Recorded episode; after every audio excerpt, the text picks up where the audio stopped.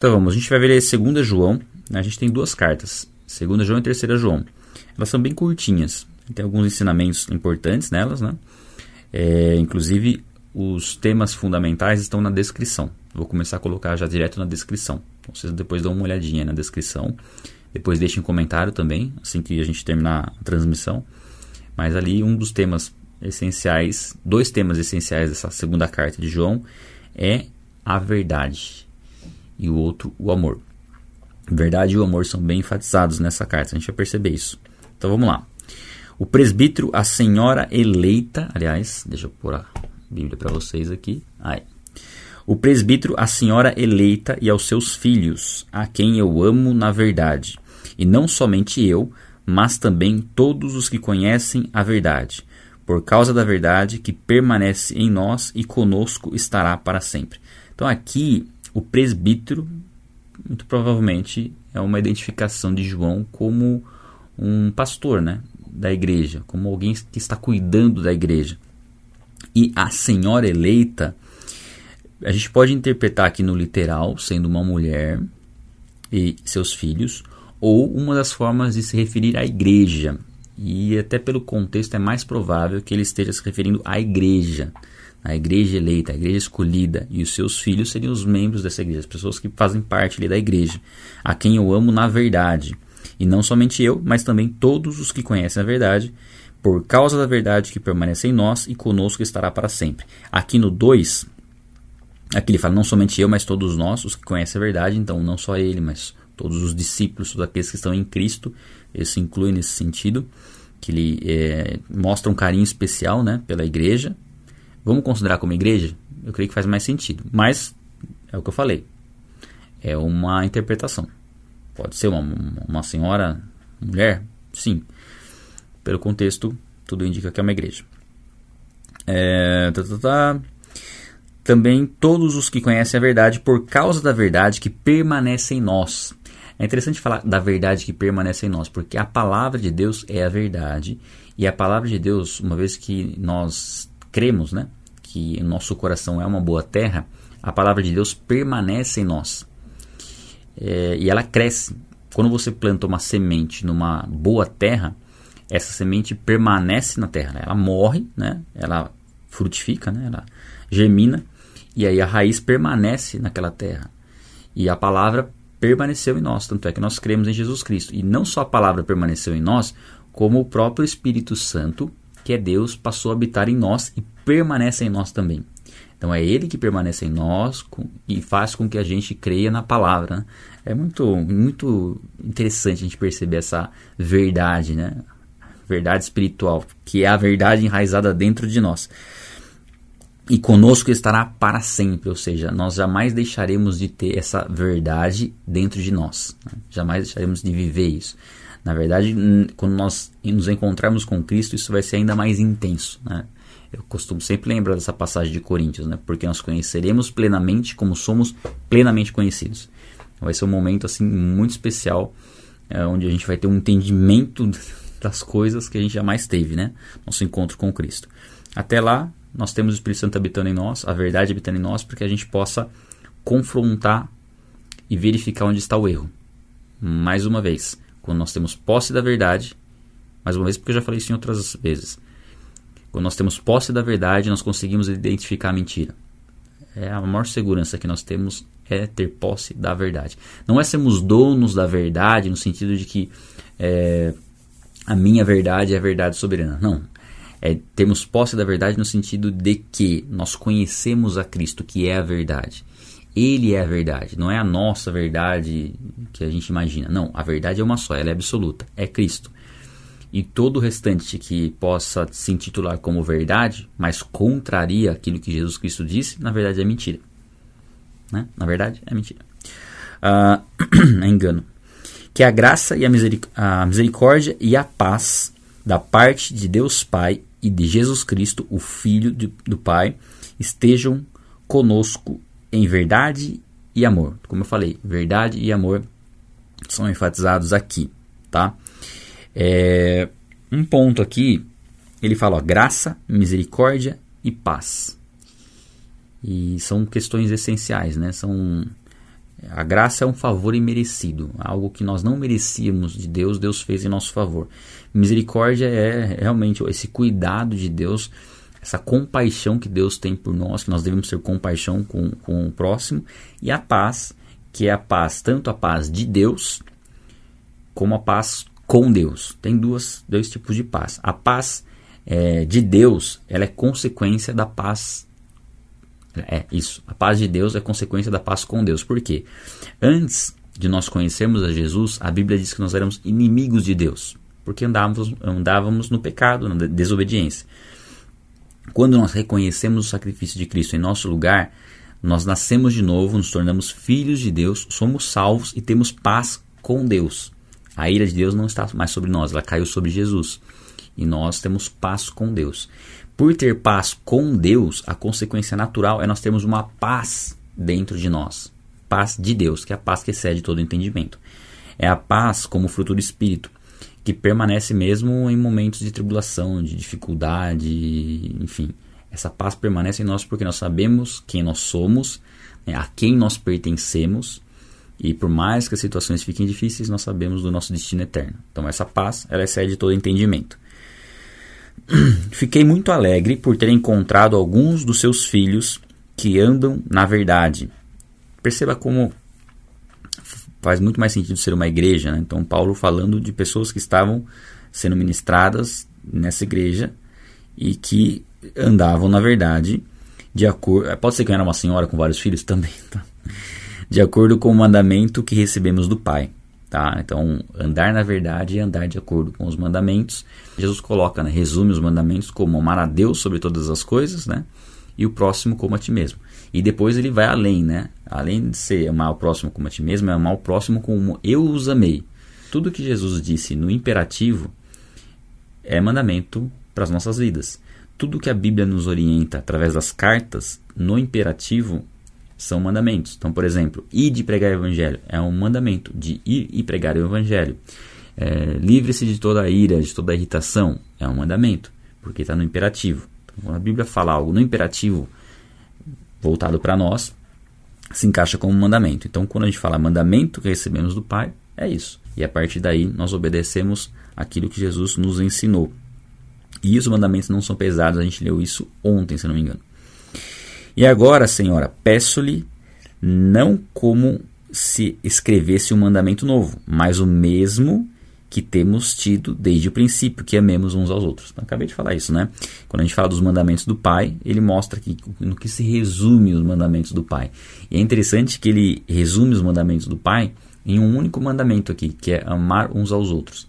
Ele nem colocou amar a Deus sobre todas as coisas, porque amar ao próximo só é possível demonstrando o amor a Deus. Né? Amar ao próximo, uns, amar uns aos outros, nós só temos condições de amar uns aos outros porque Deus nos amou primeiro e nos capacitou a amar uns aos outros. E aí a Bíblia diz também: se você não ama o seu próximo, a quem você vê, não tem condições, você não tem condições de amar a Deus a quem você não vê.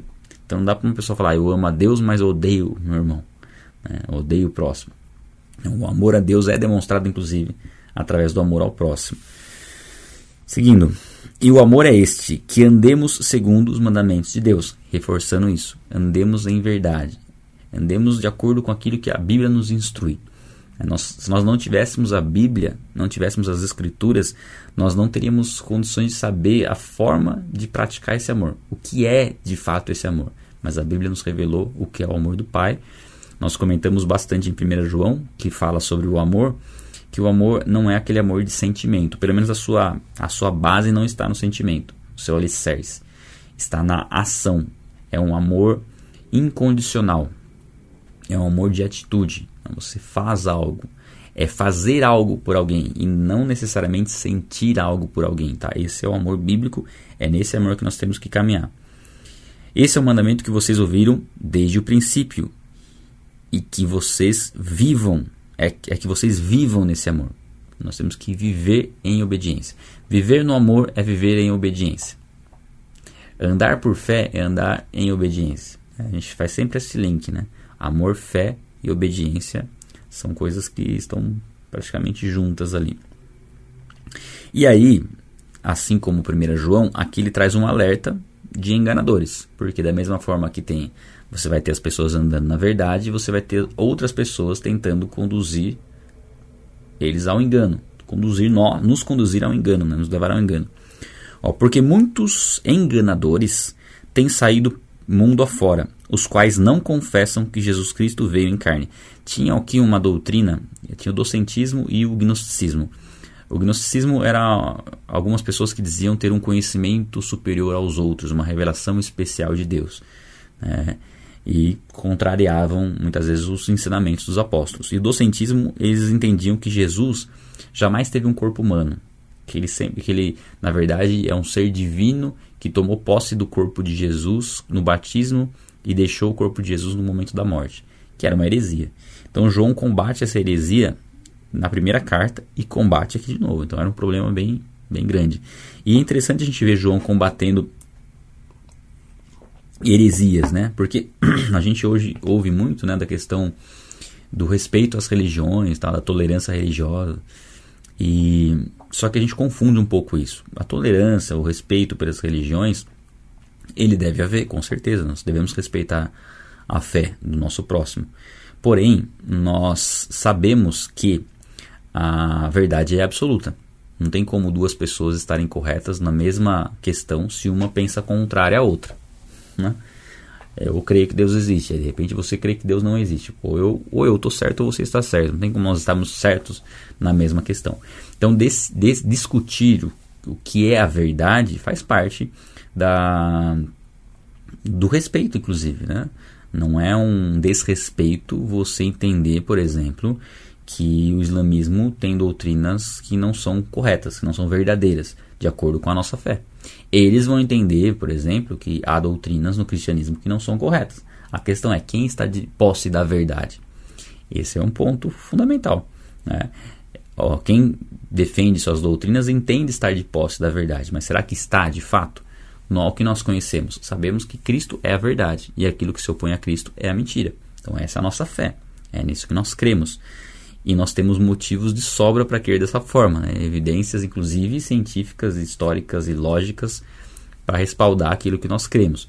Mas isso sempre vai ser uma discussão porque outras pessoas, por exemplo, os ateus, vão ter algumas informações, alguns pensamentos, né? Algumas, alguns conhecimentos científicos que vão dar base para fé que eles têm, né? Ou seja, fé que na verdade não é fé. É, mas nós vamos conhecer as escrituras, vamos é, conhecer a verdade bíblica e ter isso como estilo de vida. Essa é a nossa, é o nosso cuidado, é o que Jesus nos ensinou. E para isso nós precisamos estar protegidos do engano. Tanto é que as cartas, muitas delas foram motivadas por conta disso. Por que, que precisava escrever uma carta para a igreja? Porque tinham pessoas que estavam distorcendo os ensinamentos dos apóstolos, trazendo ensinamentos errados, e esses ensinamentos errados precisavam ser combatidos.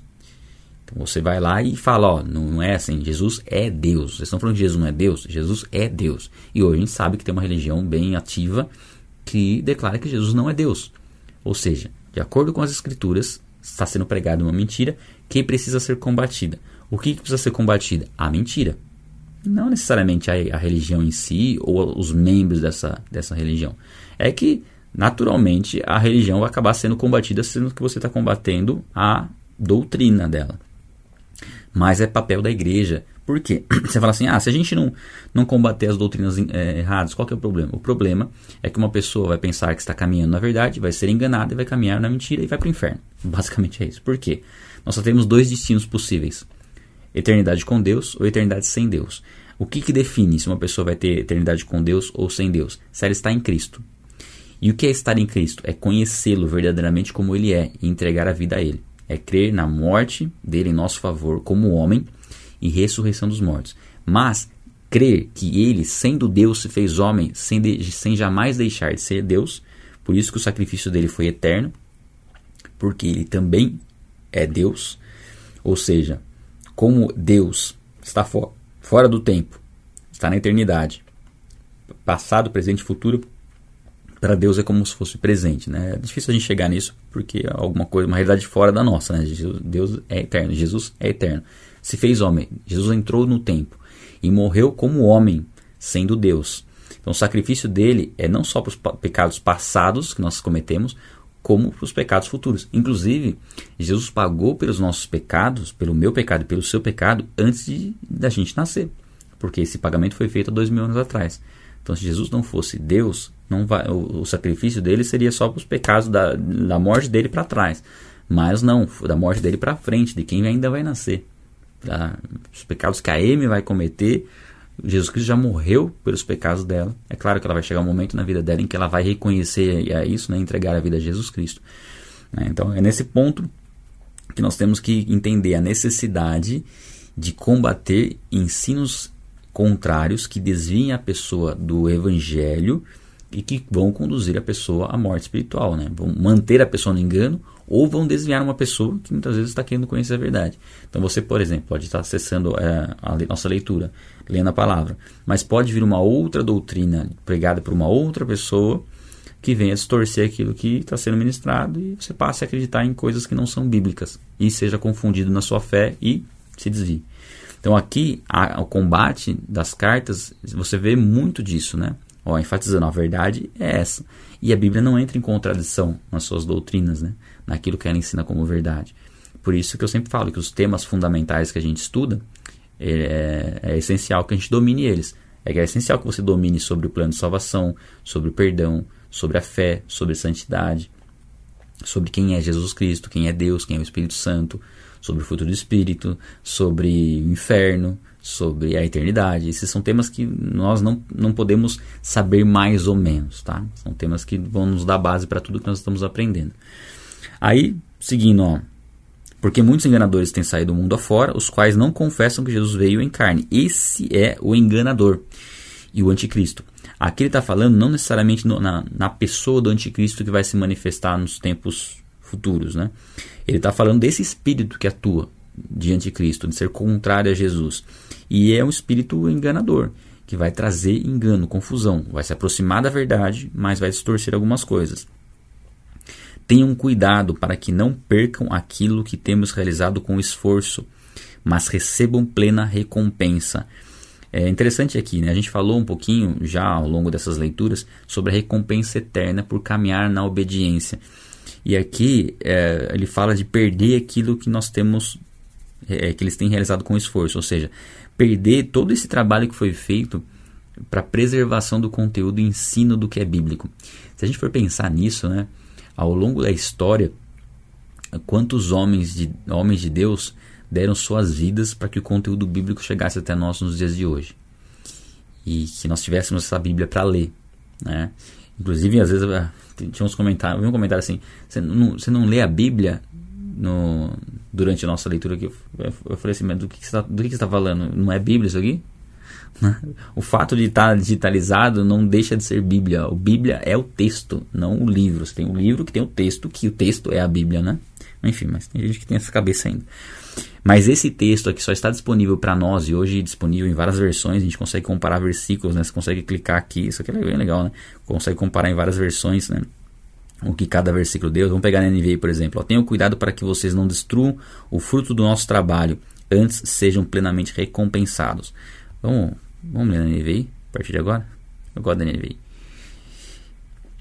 Aqui então, eu vou até deixar grifado aqui em azul. Pelo seguinte, ó, não destrua o fruto do nosso trabalho, ou seja, nós temos que valorizar o texto bíblico que está nas nossas mãos hoje, porque gerações não tinham isso. Né? Nos primeiros séculos era algo difícil demais você ter acesso dessa forma como nós temos hoje nas escrituras. A igreja dominava esse, esse conteúdo, né?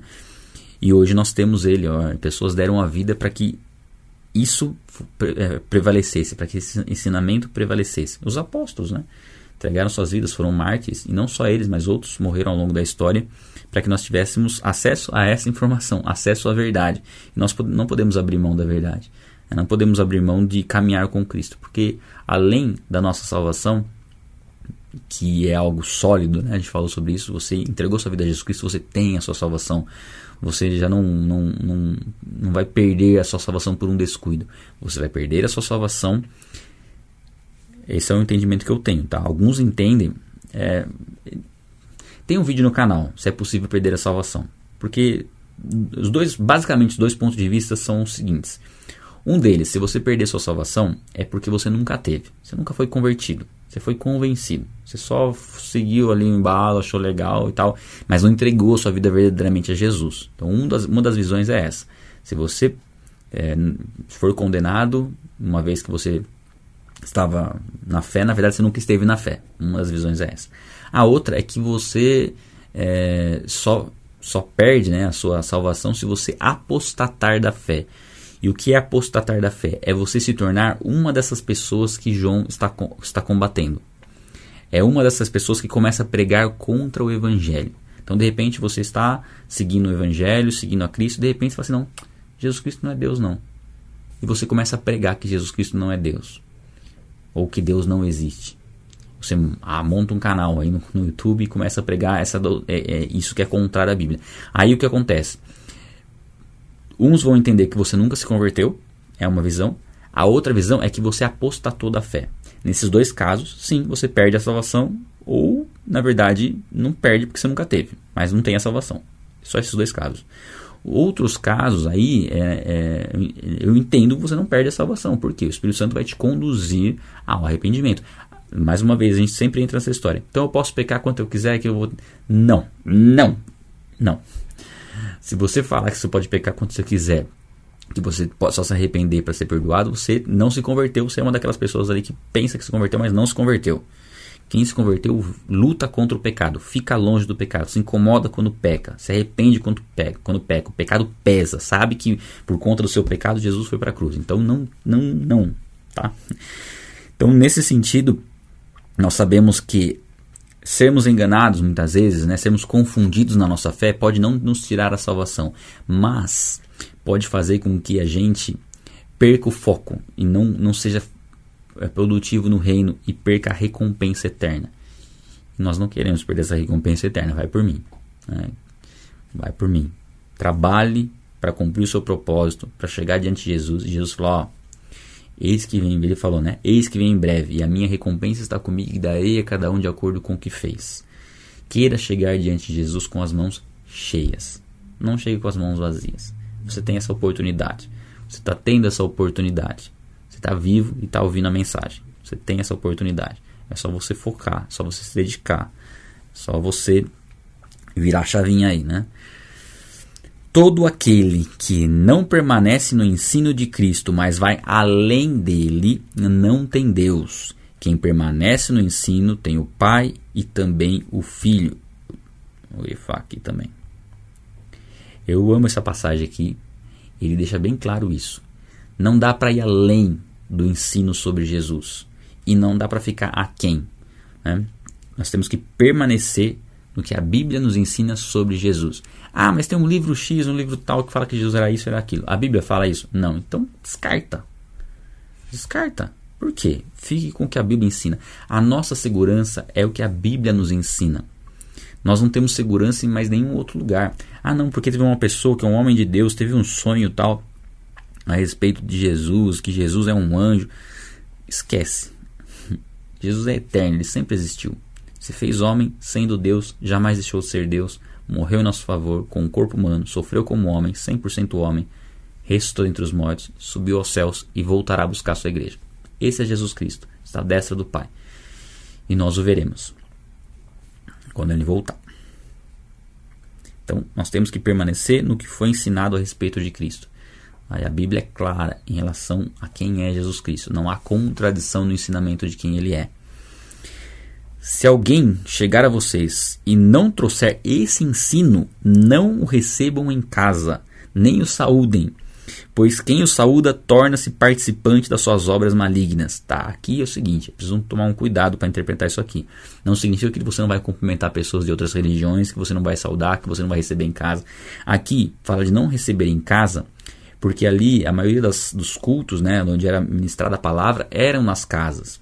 Então seria o mesmo que falar o seguinte: ó, você está na sua igreja, não vai receber uma pessoa que fala que Jesus Cristo não é Deus para pregar na sua igreja. E não vai seguir no Instagram uma pessoa que fala que Jesus Cristo não é Deus. Não vai curtir as postagens. Né? Seguir a gente pode até seguir para ficar de olho, né? Mas nem é muito bom, não recomendo não. Mas é, não vai ficar curtindo postagens que a pessoa coloca lá falando o contrário à palavra. Você entendeu? É nesse sentido. Você precisa ter contato com. Aliás, o falso profeta, aquele que pega a mentira, é uma pessoa que ele fala assim, né? Até a gente viu em João, não é, ore pelas pessoas. Se a pessoa pecou, ore por ela. Mas se for um pecado para a morte, nem recomendo. Não vou dizer que você precise orar por essa pessoa. É aquele que rejeita o evangelho e que fala contra o evangelho. A Bíblia fala que se você não quiser nem orar por essa pessoa, não ore porque ela já apostatou da fé. Mas a gente não tem condições de saber exatamente se foi uma apostasia ou se a pessoa está confusa. Então nós podemos orar. Mas João fala assim: ó, se não quiser orar, nem ora. Porque essa pessoa está se opondo à fé, né? Está pregando contra o evangelho.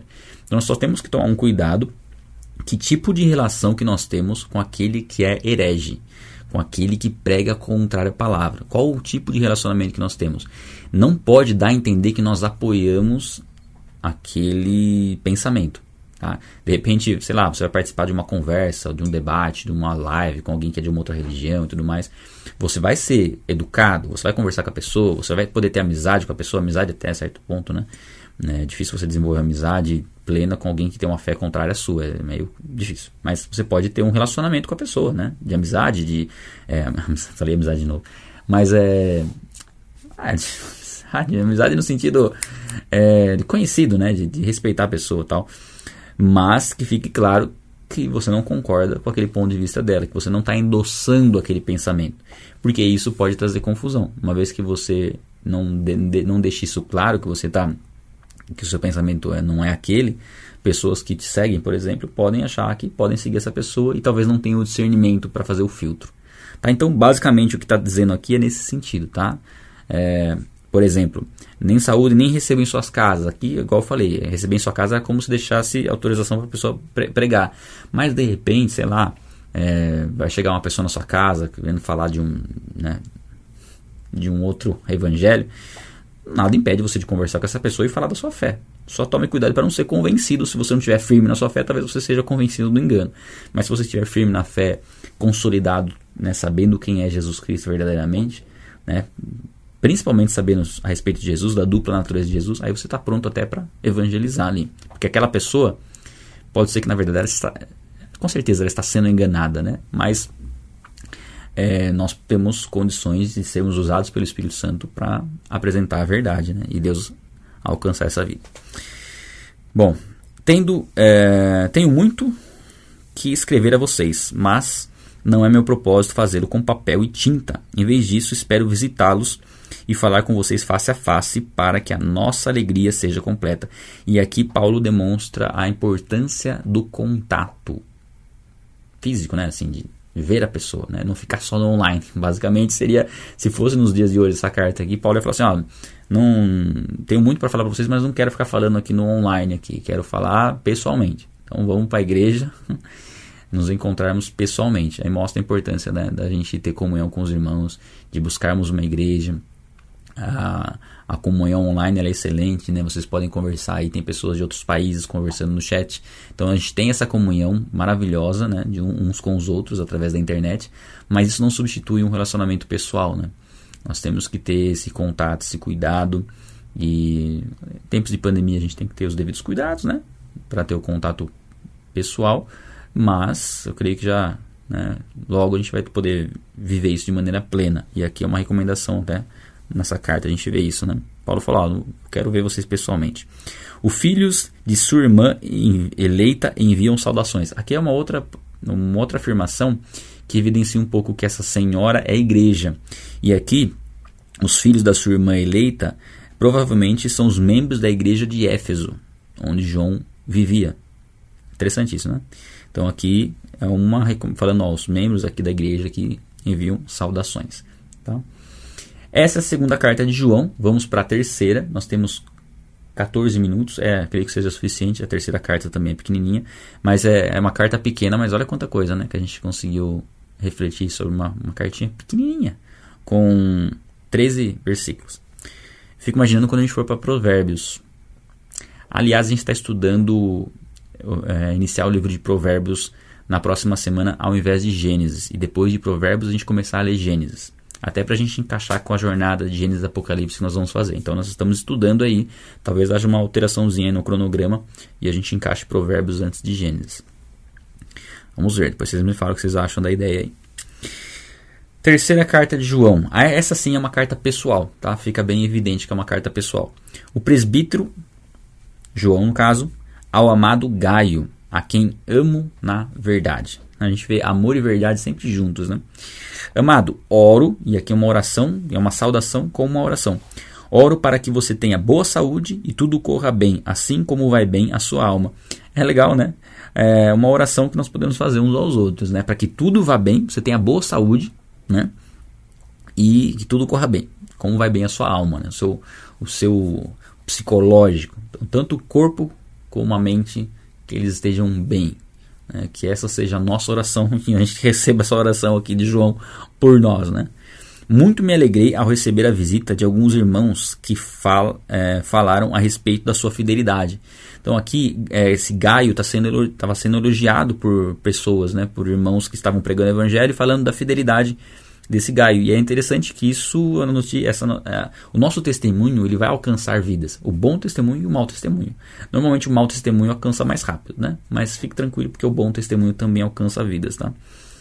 É, de como você continua andando na verdade. E é gostoso isso, né, gente? Eu fico pensando, quando você traz uma pessoa para Cristo e depois de um tempo você percebe que essa pessoa está andando na verdade, é uma alegria tão grande. O oposto é, é triste, de fato é triste. Né? Pensa nas pessoas que você já uma vez pregou o evangelho, uma pessoa que né, até confessou entregar a vida a Jesus Cristo, e aí você olha para a vida dessa pessoa hoje está na mesma coisa, sabe? Não se posicionou não está caminhando na verdade. É, é bem triste, né? Agora, quando você traz alguém e você fala de Cristo para alguém e você vê essa pessoa caminhando na verdade um bom tempo depois, isso traz uma alegria muito grande, porque você sabe que essa pessoa já, já, já, já frutificou ou está para frutificar. Né? A vida dela já está gerando fruto. Né? E isso é uma alegria muito grande. E aqui é o que Paulo está falando, né? Como é bom, né? Ver que você continua andando na verdade. Não tenho ali, olha só, vou até grifar aqui também. Que, Paulo não, né, João? Olha o que João fala aqui, ó.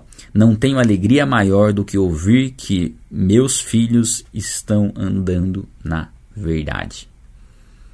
Acho que não tem uma alegria maior para um pai também, né? De ver os seus filhos pregando o evangelho, seguindo a Cristo, né? É, consigo imaginar um pouco disso ainda. Né? Tá cedo ainda, mas eu já consigo imaginar a alegria de ver isso. E também o oposto, né? Como é, deve ser triste, né? Você ter filhos que não, não seguem a verdade. Por isso que tem, a gente tem que ter muita sabedoria, entregar na mão, nas mãos de Deus, educar os filhos conforme a verdade, sem ser aquela, aquela educação religiosa, sabe? De proibição e uma série de coisas que, na verdade, acabam mais trazendo dano do que benefício. Eu não, não posso falar com propriedade de causa porque não, não tenho, nunca tive filhos. É, tenho a Amy com, com um aninho, né? Não tive. Ah, ainda não, não sei como vai ser o processo dela, mas eu oro para que Deus me dê sabedoria para educá-la, né? Na caminhar na verdade em liberdade, com responsabilidade em liberdade, né? Desfrutando da liberdade que é proporcionada em Cristo e não viver por regras, não, não toque, não faça, não faça aquilo, não faça aquilo. Não sei ainda, né? Como vai ser todo esse processo, mas quero, tenho conteúdos legais para ler, para aprender já estou precisando aprender porque ela já está pegando muita coisa. Mas a gente fala também daqueles que nós trouxemos né, a Cristo, nós falamos do Evangelho para eles. Não tem alegria maior né, do que ver uma pessoa caminhando na verdade. Né? Isso é muito bom. Sabendo que essa pessoa vai alcançar outras vidas e que a palavra vai, vai ser expandida, vai alcançar, vai, vai alcançar vidas. Amado, você é fiel no que está fazendo pelos irmãos, apesar de não os conhecer. Eles falaram à igreja a respeito desse, desse seu amor.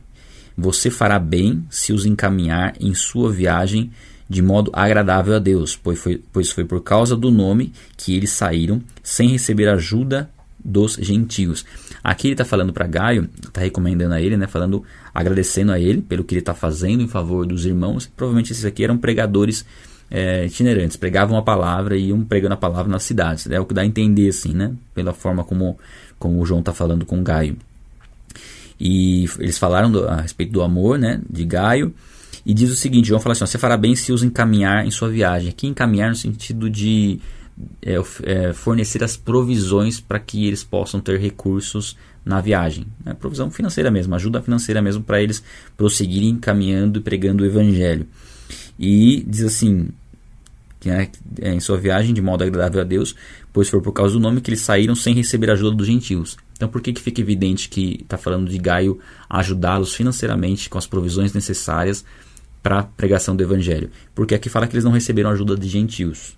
Então, seriam ajuda daqueles que são que compartilham da mesma fé, daqueles que creem no evangelho. Aqui ele fala de gentios, mas deixa eu ver o, o, os não judeus, tá?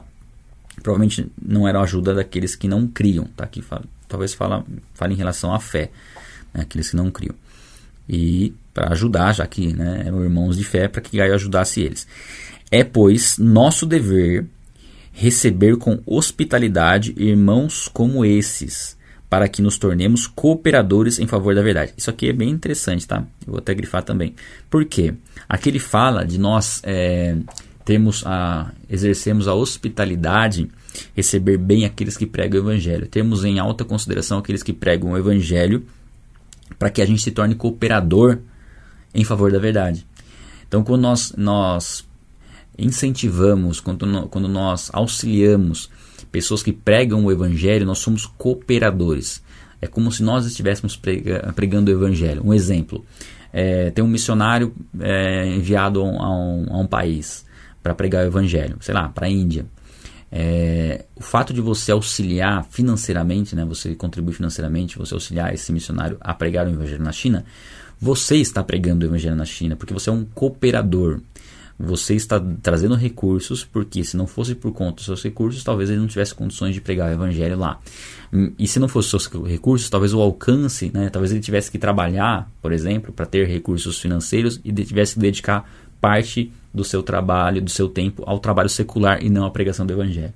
Então você, por exemplo, investindo no missionário, você está auxiliando ele a não depender do trabalho secular para pregar o evangelho, para que mais pessoas sejam alcançadas. Então quando a gente tem essa consciência de reino, tudo muda. A gente fala aqui, né, do nosso clube de leitura. É, se você tiver a consciência de que uh, você tem a mesma responsabilidade que eu, a coisa muda. Por quê? você vai compartilhar essa mensagem sabendo que é como se você estivesse fazendo a transmissão. O, você é um colaborador. As pessoas que forem alcançadas através dessa transmissão serão alcançadas também pela sua colaboração, pela sua perseverança em participar e pela sua perseverança em divulgar, em expandir a mensagem. Então nós temos que só virar essa chavinha, né? Saber que Deus está nos proporcionando meios de servi-lo através de outras pessoas que Ele tem usado. É, então nós, nós, temos aqui a incumbência de fazer toda essa transmissão. Eu tenho os equipamentos aqui, tem todo o investimento que a gente fez aqui para poder ter essa transmissão para vocês. E cada um de vocês tem a possibilidade de compartilhar isso, passar isso adiante. Né? É só pegar o link e mandar para os amigos. Sei lá, você pode até montar um grupo no WhatsApp com a família, e lá você posta os links, comenta depois sobre a leitura do texto. Então, se movimentar nesse sentido. Você tira um pouco o peso de você ter que produzir conteúdo, tem alguém produzindo, no caso vai na Bíblia está produzindo e você simplesmente transmite esse conteúdo. Lógico, um conteúdo que você aprova. Então você tem que acompanhar, ver que aquilo que eu estou falando faz sentido para você, né? Tá ok, aí você passa adiante. Né? Seguindo, escrevi à igreja, mas Diostre, Diótrefes, Diótrefes, que gosta muito de ser o mais importante entre eles, não nos recebe. Aqui agora é um cara complicado aqui nesse Diótre, Diótrefes, Diótrefes. Portanto, se eu for, chamarei a atenção dele para o que ele, é, para o que está fazendo com as suas palavras maldosas contra nós. ainda falava mal de João, não submetia ao apostolado de João, falava mal dele ainda. Não satisfeito com isso, ele se recusa a receber os irmãos e impede os que desejam recebê-los e os expulsa da igreja. Então, esse cara que estava causando divisão, estava rebelde, não estava aceitando a palavra, é aí que começa a surgir as heresias, né? A pessoa começa a ter esse tipo de, ação, não é submissa aos líderes, é, enfim, aqui esse cara aqui já estava causando, né? Amado, não imite, aqui, faz aqui também. Falando para Gaio, né? Não imite o que é mal, mas sim o que é bom.